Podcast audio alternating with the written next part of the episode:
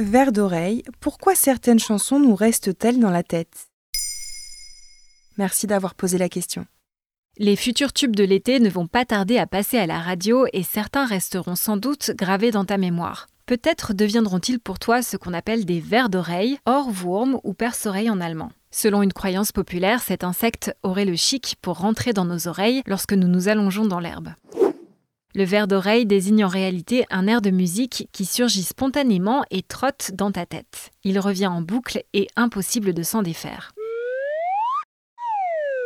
Une personne sur quatre subirait plus d'une mélodie entêtante par jour, selon un article de Radio France. Parmi les chansons les plus obsédantes, on retrouve par exemple Ça les oiseaux de la compagnie créole, I Will Survive de Gloria Gaynor et Singing in the Rain de Gene Kelly. Ces chansons ont-elles des points communs? Il semble que oui, selon des scientifiques des universités de Londres, Durham et Tübingen, qui ont publié une recherche en 2016 dans Psychology of Aesthetics, Creativity and the Arts. Les points communs qui ont été mis au jour sont un rythme rapide, une mélodie facile à retenir avec une construction simple et la présence de répétitions.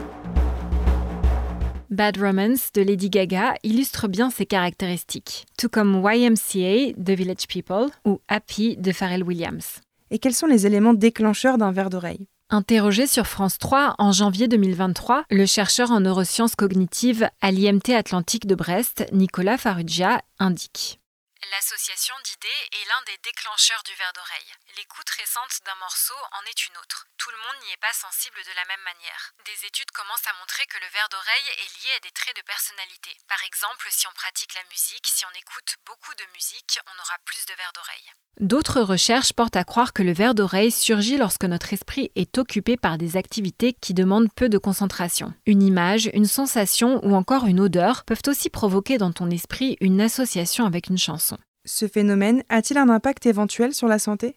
Les vers d'oreille ont la capacité de nous donner la pêche, c'est-à-dire d'améliorer notre humeur, selon la neuropsychologue Andréane McNally-Gagnon, qui a consacré un doctorat à ce sujet. Citée sur radiofrance.fr, elle donne le résultat d'une recherche menée sur une quarantaine de personnes les émotions positives étaient davantage présentes, ou du moins une certaine neutralité émotive s'était installée, comme si le verre d'oreille avait induit une sorte de régulation émotionnelle. Et rassure-toi, si tu n'arrives pas à chasser la chanson qui t'obsède, cela n'aura pas de conséquences sur ta santé mentale. À chacun son truc pour s'en débarrasser. Tu peux essayer de chanter tout le morceau, de le remplacer par un autre, ou toute autre astuce qui permet de dévier l'attention du cerveau. Par exemple, passer un appel à un ami, ou plus surprenant, mâcher un chewing-gum ou boire un verre à la paille. La fonction articulatoire des muscles de la bouche étant reliée au système auditif, comme l'indique le chercheur Nicolas Farrugia. Maintenant, vous savez, un épisode écrit et réalisé par Émilie Drujon. Ce podcast est disponible sur toutes les plateformes audio et si cet épisode vous a plu, n'hésitez pas à laisser des commentaires ou des étoiles sur vos applis de podcast préférés.